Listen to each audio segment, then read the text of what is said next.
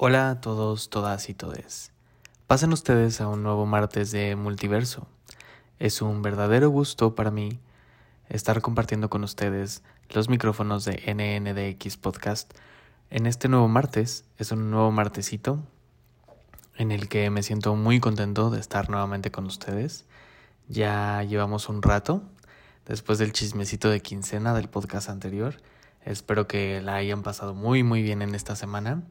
Y hoy estamos aquí pues básicamente en la semana, una semana muy muy compleja, yo creo que en muchas partes de este país, precisamente por las celebraciones religiosas que se celebran y en particular pues por un icono, un icono de, de la cultura mexicana, ¿no? Y de la religión católica, por supuesto. Bienvenidos, esto es, bienvenidos, bienvenidas y bienvenides, esto es episodio 16, la religión y el colectivo LGBT más. Comenzamos. Al momento de grabar esto, tengo 31 años y es agosto del 2022. Dicen por ahí que quien no arriesga no gana. Creo que es un gran momento de redefinir y recordarme que lo único constante en la vida es el cambio. Soy David Cano y te comparto mi asiento, porque estoy a punto de empezar un viaje a través del multiverso. Y así, así es, justo como estamos atravesando esta semana, esta semana en la que probablemente muchas personas de la religión católica están pasando por una celebración. Y es nada más y nada menos que em, eh, todo este todo la, toda la serie de eventos que se celebran alrededor de la Virgen de Guadalupe o la Virgen Morena o la Virgen del Tepeyac o etcétera, etcétera, etcétera, que es como se le conoce de, de muchas formas, o al menos esas son algunas de las que yo he escuchado. Y no cabe duda que eh, por lo menos para la comunidad o la población mexicana es bastante importante esta celebración. Creo que eh, para nadie es un secreto que en nuestro país yo creo que la mayoría de las personas que comparten sus ideales a través o viven su vida a través de principios religiosos, básicamente están acercándose todo el tiempo a la comunidad católica o a la religión católica, perdón. Em, mi intención con este podcast o con este episodio no es faltarle al respeto a las personas que comparten esta religión o que viven su vida a través de ella o de sus principios, Simplemente es, em, si bien hacer este repaso que trato de que hagamos en todos los episodios de en qué momento o por qué razón, primero, uno se vuelve religioso, segundo, em, si ya tienes un por qué, ¿para qué? ¿No? Y entonces dar paso justamente al si de verdad eso te, o esa religión o ese movimiento o esa secta te representa, ¿no? Creo que hay muchas discusiones al respecto acerca de si las religiones son sectas o podrían ser consideradas sectas. Tal vez sí, tal vez no, no lo sabemos. bueno, sí, sí hay varios momentos en los que se indica que es una secta y muchas religiones pasan por eso, ¿no? Creo que son también es parte, probablemente una etapa, pero mm, eh, creo que es, es importante empezar con el contexto, ¿no? Creo que siempre, como ya lo hemos dicho en otros episodios de este podcast de multiverso, el contexto en el que naces, en el que creces, en el que vas a desarrollar tu vida, es algo que deja una huella en ti, que en muchas ocasiones es casi imposible de, de borrar, ¿no? Y creo que hasta cierto punto está bien porque forma parte de tu identidad. Ahora, no es que la identidad sea predeterminada y, y no exista forma alguna de cambiarla. Creo que también es algo de lo que hemos platicado y hemos dicho ya varias veces que el cambio es posible, que de construir una idea es posible y volverla a construir aún más. Pero em, generalmente, o al menos este país, todos sabemos, o espero que todos sepamos que los principios de México como, no voy a decir como un país moderno o como una cultura moderna, porque sabemos que había bastantes avances en las culturas prehispánicas. también había muchas cosas en las que necesitábamos avanzar, pero al menos después de la colonia, digamos que se conoce o se recuerda un poco más este país, México. que tanto queremos y amamos, como se recuerda desde ese entonces hasta el día de hoy, ¿no? Y mucho de ello viene justo de todo este lavado de identidad que se hizo o que se instauró a través de la religión católica, pues en toda la población indígena de nuestro país. Y claramente después de eso, eso vino acompañado más bien de toda esta mezcla de razas y, y pues de hacer nuestro país muchísimo, pues muy, muy, muy diferente a como en realidad era, ¿no? Nuestro país siempre ha sido rico, no le debemos esa riqueza a, la colonia, no le debemos esa riqueza a ninguna otra cultura que no sea la nuestra, pero sí, sí es cierto que claramente nuestros principios y nuestra forma de pensar y de orientarnos sufrió un vuelco de 180 grados después de que eh, fuimos colonizados por un país del primer mundo o del viejo continente o como se le conoce en este momento o en esta época actual, pues justamente a uno de estos países de élite, ¿no? que si bien España tiene hoy en día lo suyo, pues en ese momento claramente era una de las potencias mundiales. Y volviendo al tema de qué pasa con cómo es que creces, yo por ejemplo quiero hablar de mi historia personal y decir, yo crecí en un hogar que es creyente católico, no es como que seamos o mi familia sea la, la familia más... Eh, practicante de todo esto, pero la realidad es que los principios se comparten, ¿no? Se habla mucho de, de la culpa en esta religión, se habla mucho de esperar a que las cosas cambien y se habla mucho de creer que tu destino ya no se puede cambiar, que está escrito por un por una deidad que nadie conoce y que lo único que se sabe o de las cosas que se saben, porque la realidad es que quien se ha dedicado a leer la Biblia pues sabe que, que se dicen muchísimas cosas de Dios y a Dios le encantan y le gustan muchas cosas y odia y aborrece muchas otras más, ¿no?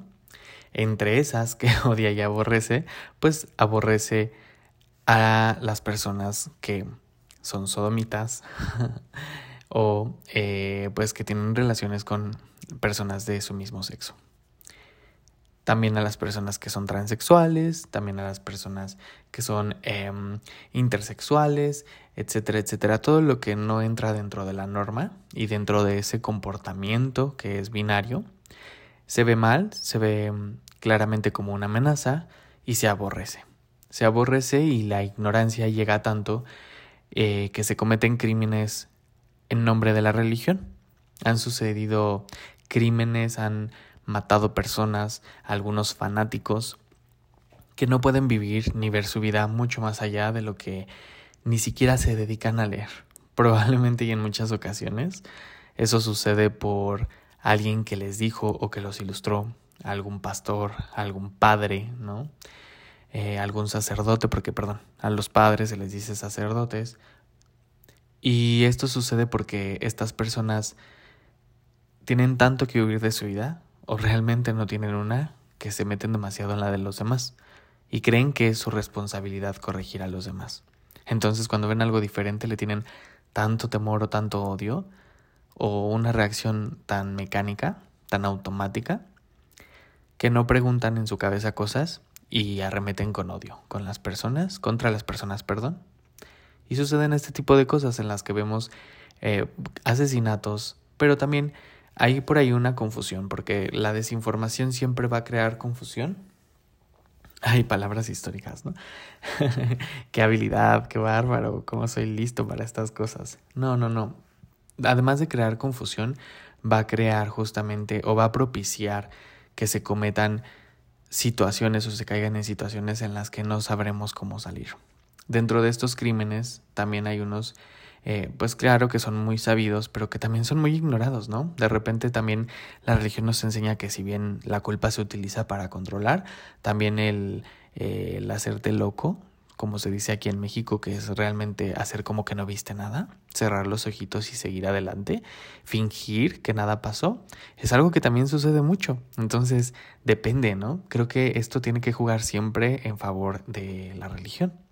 Ahora, si bien es cierto que este fue un comentario un poco sarcástico y al principio del podcast dije que no, no era para insultar a nadie, la realidad es que creo que nadie puede negar eso, ¿no? Creo que eso es algo que sucede. Y si lo digo de forma burlona, una disculpa, tampoco es como que eh, pueda controlarlo todo el tiempo. A veces se me va y soy un poco así, o bastante. Eh, pero también creo que hay personas en las que han encontrado en la religión, por ejemplo en la religión católica específicamente, mm, un motivo para redescubrir su vida. Claro que también tienen los ojos abiertos a otras, a otros aspectos de la vida que se van suscitando y que suceden, ¿no? Perdón por la redundancia, pero lo que quiero decir es que justo les ayuda a crear o a tocar madera, a tocar un centro, a tocar tierra, y de ahí parten abren los ojos y se dan cuenta que estaban recibiendo o percibiendo solo una pequeña parte de todo lo que puede ser su existencia. Y si bien encuentran en esta forma de religarse con un ser superior paz y una base, creo que eso es algo bueno para muchas personas, porque de ahí parten hacia otro lugar y en algún momento se empiezan a cuestionar entonces, para mí eso es una de las cosas buenas que podría tener esto. Porque también hay que aceptarlo, el ser humano es espiritual, somos espirituales. Algunos lo van encontrando más recientemente o en la época moderna, que también son, digamos, es un poco eh, paradójico, ¿no? Porque se retoma de, de, épocas pasadas, pero ahora está de moda otra vez, ¿no? Y, todo este tipo de, de em, consumir em, raíces, u hongos, ¿no? Y entonces conectarte o tener un viaje eh, casi que astral, ¿no? Y decir, bueno, me conecté con, con el centro del universo o Nana Pacha, etcétera, etcétera, etcétera, pues también viene claro de nuestras raíces, pero eh, también es una forma de, de desarrollar nuestra personalidad espiritual. Y creo que eso es bastante importante porque si bien somos mente y somos sentimientos, también somos espíritu, ¿no? Bueno, el espíritu es bastante religioso, pero también somos esencia, creo. Y nuestra esencia también nos conecta con nuestras raíces. Y creo que eso es importante también de reconocer. Hay personas a las que les resulta claro, como ya dijimos antes, los que son binarios, ¿no? Si eres un hombre cis o una mujer cis y además quieres vivir tu vida bajo estos principios y además llevar todo lo que esto conlleva, ¿no? O sea, ando bien redundante hoy, perdón, me escucho y me da risa. Eh, seguir o, o, o, sí experimentar todo esto que se desarrolla por, por vivir bajo este esquema es justamente algo que la gente va a ver bien. Vas a tener además de todo reconocimiento y hay muchas, en muchas ocasiones el reconocimiento ayuda a desarrollarte de una mejor manera en sociedad que es lo que también buscan este tipo de religiones o uno de los principios que se buscaba tuvieran en algún momento, ¿no? Ya todo esto del fanatismo, bueno, es algo que nos supera y que pues ya estará en cada quien, pero definitivamente creo que eso es algo que deberíamos ser capaces de poder em, reducir hasta eliminarlo en algún momento porque no es posible que, que sigamos viviendo como interpretando palabras de gente que vivió hace siglos, ¿no? Y tomarlas literal, sobre todo. Porque además se sabe que cuando uno se le suelta la creatividad, escribe también metafóricamente, ¿no? Y las metáforas y el uso del lenguaje sabemos que se adapta con el tiempo. Entonces, el no ser capaces de ver estas situaciones creo que es lo que pone al fanatismo con un foco y una bandera roja gigante que está ondeando y parpadeando por ahí en el mundo y que a veces no vemos y, lleva justo a muchísimas personas precisamente que no se cuestionan cosas a cometer crímenes o a odiarse y a odiar a otros. Porque la realidad es que estas personas aunque nos digan que nosotros somos los que estamos mal y que nos odian o nos detestan o nos, nos desprecian por eso, creo que en el fondo sabemos de dónde viene ese odio, ¿no? Sabemos que viene de ellos mismos hacia ellos y por ende no pueden transmitir algo más que no sea lo que llevan dentro, que siempre es confusión, odio y violencia, ¿no? Entonces, en algún momento de mi vida, pasando a otra religión, eh, y aquí es donde trato, ahí hablábamos del por qué, pero ahora digo el para qué, ¿no? Y el para qué es bien importante también, porque les voy a platicar. Hace eh, pues ya varios años eh, estaba en universidad, en la universidad, eh, estudiando la carrera y me encontré con un grupo de compañeros que algunos de ellos todavía somos amigos y estos compañeros me invitaron a un grupo de oración. Quien haya escuchado esto sabe que los grupos de oraciones son generalmente también católicos, pero en su mayoría son cristianos, los que son como más activos. Y eh, sucede que era un grupo también de estudio bíblico. Y el tema, en, yo estudié economía, y el tema o la, el objetivo, uno de los objetivos de estas reuniones era justamente ver de qué forma eh, la, la, Biblia podía ser o, o, funcionaba como un libro económico, ¿no? Que si bien también indica trueque y, y, si tiene alguna que otra cosa, si la leemos fuera de lo espiritual o de lo de religarnos con un ser superior, creo que es un libro bastante anecdótico, ¿no? Y sí claramente tiene ejemplos económicos. Pero bueno, si quieren que hagamos un episodio de eso, pues déjenmelo saber, escríbanme. Ya saben que los comentarios me sirven mucho y, lo hacemos después. La cuestión volviendo al punto, es que justamente eh, en esta época de mi vida yo me sentía contento conmigo mismo, me sentía eh, bien de alguna forma con lo que estaba haciendo, pero también eh, sentía que eh, todo, todas esas decisiones que estaba tomando las estaba tomando un poco para satisfacer a mi familia y buscar su aprobación. Yo ya estaba fuera del closet para esa época, ya tenía probablemente dos años fuera del closet con mi familia cercana, o sea, mi núcleo eh, o mi primer núcleo. Y, mm, y, me sentía un poco libre, claramente, pero también sentía que tenía que resarcirles cosas.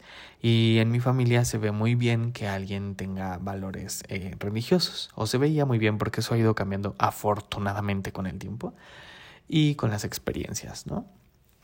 Entonces me llamó la atención y me acerqué con ellos y, me dijeron algo que fue increíble, que fue justamente esta parte de no te va a juzgar un sacerdote, no tienes que hacer lo que el sacerdote diga y no tienes que confesarle al sacerdote nada porque después el sacerdote te va a, te va a castigar a través de su juicio, te va a decir qué es lo que tienes que hacer para que se te perdone y generalmente es muy barato, la verdad, o sea, es dejar una limosna en la iglesia y rezar. ¿no? Entonces, si rezas de corazón, se te pueden perdonar los pecados, ¿no? Y qué sencillo es todo. Una cosa, así como manejan la culpa, también manejan el perdón muy rápido. Es una cosa muy, es como el fast food o el fast fashion, pero este es el fast religion, ¿no? O sea, una cosa muy, muy esplendorosa. La cuestión es que eh, aquí se me dijo, no, no, no, no tienes que confesar todas estas cosas. Aquí es un momento de, es una charla y Dios es omnipresente y entonces en el momento en que tú quieras platicar con Él, Él va a estar ahí, te va a estar escuchando. Solo tienes que cerrar tus ojos, empezar a hablar con Él, ya sea en tu mente o bien expresándolo verbalmente y entonces empezar esta comunicación. Es como un amigo y la relación es, es, es directa. No necesitas ningún intermediario, no necesitas nada. Tú lo haces directo y él te escucha. ¿Y cómo te va a contestar? Pues tienes que leer la Biblia, ¿no? Entonces en la Biblia te va a contestar. Y yo creo que la Biblia, por muy grande que sea ese libro, todos sabemos que en algún momento se va a acabar, ¿no? Se va a repetir. Y eso no significa que ese sea el manual de la vida por la eternidad.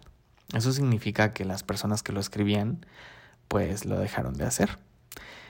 ¿Por qué razón? No lo sabemos. Tal vez a alguien se le acabó el fanatismo, tal vez no, tal vez eh, realmente si Dios existe, que eso no es el tema de este podcast, pues dijo, ya no me voy a comunicar con estos humanos porque la realidad es que todos van pa'l que qué y bye, ¿no? No me voy a desgastar porque aunque soy eterno, pues tengo otras cosas que hacer, ¿no? No lo sabemos, capaz que somos muchos más universos, no, no, no lo sé. Cualquier cosa que haya sucedido, ¿no?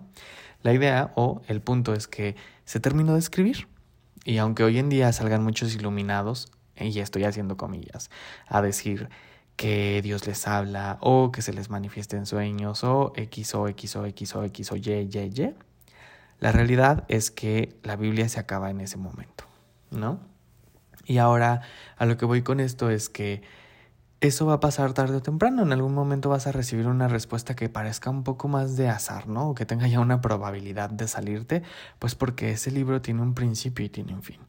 Es como leer no sé, el Quijote de la Mancha, aunque sea eterno también, y en algún momento lo vas a repetir porque en algún momento hay una probabilidad, aunque sea muy muy pequeña, de que coincidas o que vuelvas a encontrar la misma página.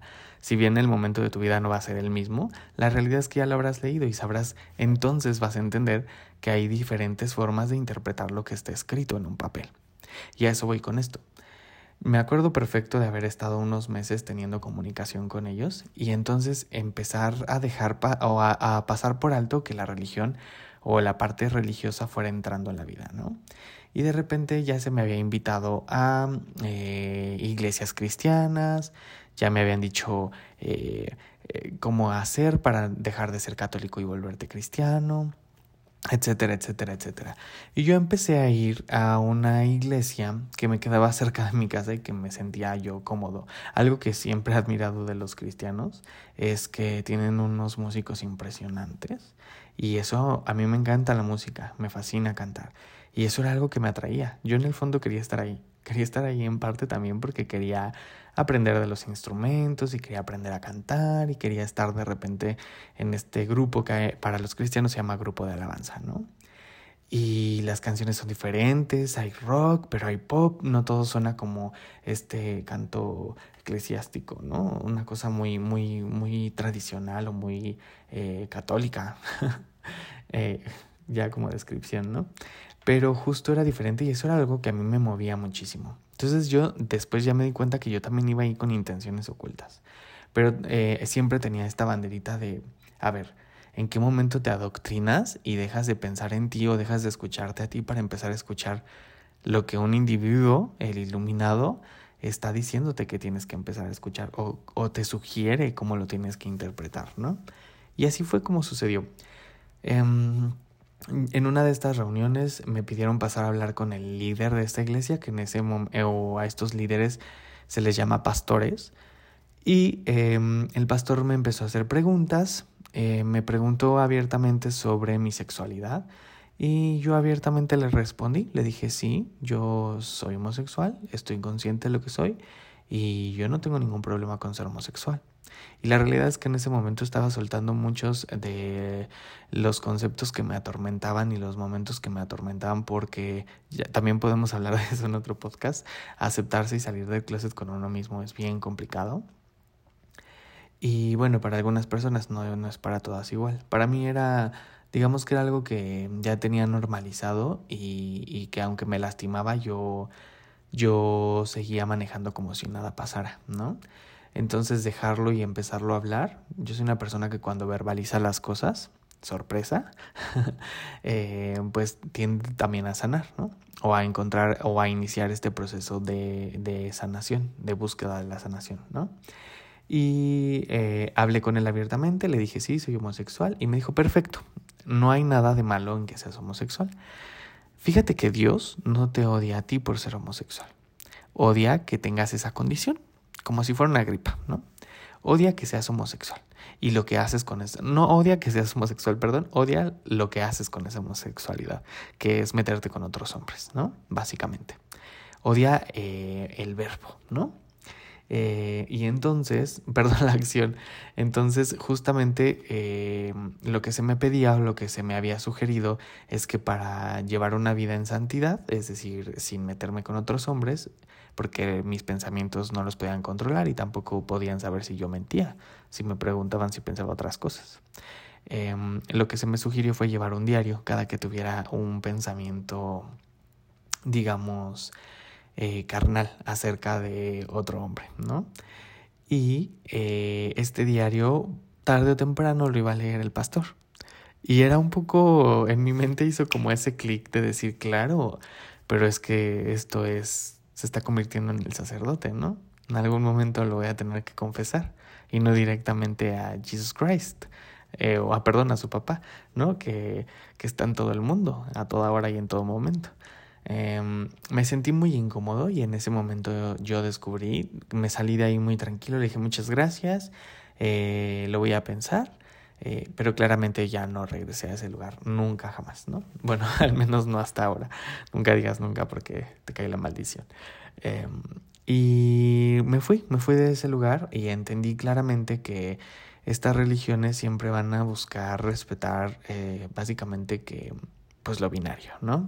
Lo que se dice que pasó hace siglos y que eso es lo único permitido, es lo que vamos a aceptar. Vamos a avanzar en otras cosas, pero hablando de libertad, eso es lo que vamos a respetar. Y yo dije, no, muchas gracias, con permiso, yo me retiro, hay toda una experiencia de la vida que yo tengo que, que vivir. Y pues gracias por su apoyo, gracias por los buenos ratos, la buena música y miren, con permiso. Y me fui. Hoy en día, eh, cuando hago o de repente tengo esta introspección, digo, claro, este tipo de situaciones se tratan de negarte a ti mismo, de negarte y de aceptar una realidad que no es tuya, pero por la que sí podrías llegar a vivir si no haces conciencia o si no tienes estos momentos en los que te tienes que preguntar qué quieres tú y este es el punto, ¿para qué lo quieres? ¿no? Yo sabía que mi para qué de la vida no era ese. No era ese, porque si bien tenía un por qué yo había llegado a ese lugar, también hay un para qué, y yo no iba a estar ahí para eso. Mi para qué estaba afuera. Yo todavía no sabía en ese momento qué era, pero no estaba ahí. No estaba en seguir ese esquema. A mis amigos y compañeros de la universidad, mm, claramente sé que su intención era la mejor. Algunos de ellos, uff, eso es un, eso es un miércoles, eso es un, eh, un martes de chismecito, perdón. Ya estoy pasando por todos los días de la semana antes de decir el martes. Ese es un martes de chismecito, pero ya después les contaré esa historia de, de cómo me señalaron por ser el homosexual del grupo eh, y que todos los demás pensaran que los cristianos eran permisivos con los homosexuales, pero como después de ahí salió una cosa muy chistosa que ya les contaré.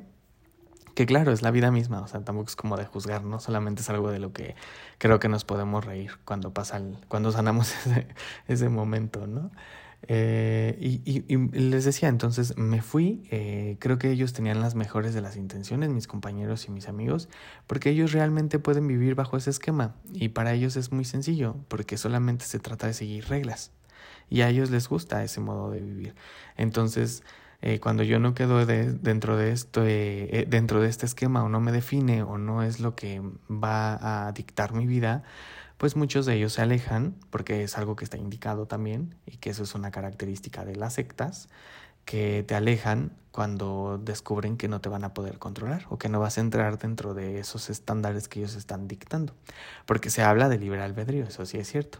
Pero a ver, se habla de libre albedrío, pero se te está diciendo lo que tienes que hacer. Si tú lo quieres hacer, hazlo. Ahí está el libre albedrío, pero lo que espero es que hagas lo que yo te estoy diciendo. Entonces, pues no sé qué tal libre albedrío sea eso, ¿no? Es una cosa muy, muy compleja es una cosa justo de reflexionar, de pensar qué es lo que está pasando, porque al final lo único que tenemos que asumir es que quienes tienen la capacidad de decidir somos nosotros mismos. Entonces, ahí cerré mi para qué y uh, hoy en día lo que me pregunto es por qué hay algunas personas que tenemos esta necesidad de religarnos con algo superior y de explicar nuestra existencia. Puede ser algo cultural, puede ser, eh, claro, este sentido de, de, explicar o de tratar de, de, de, solucionarnos de dónde venimos y a dónde vamos y tratar de darle un sentido a esta existencia, ¿no?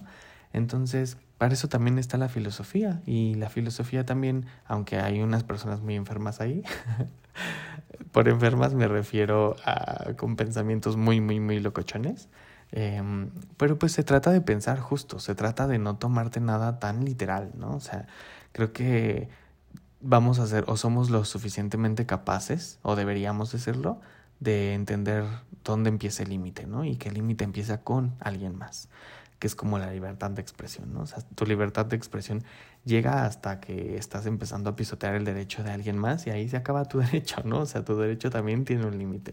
No es como que sea la cosa Em, o en nombre de eso se pueda hacer eh, una masacre, ¿no?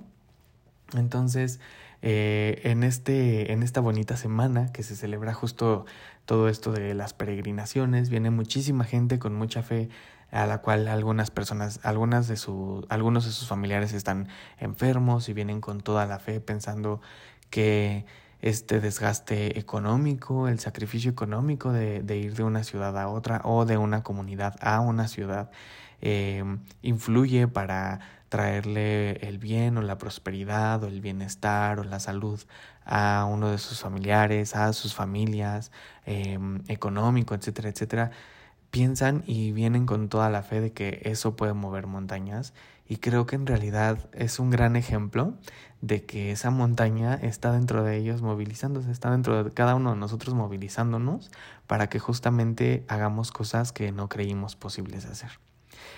De verdad espero que justo las personas que van a, este tipo de, lugares o porque claramente ahí estuve en algún momento con mi familia, ¿eh? tampoco es como que les voy a decir, ah, yo no sé qué es eso, ¿eh? yo nunca lo he hecho. De hecho, mi familia sigue siendo católica.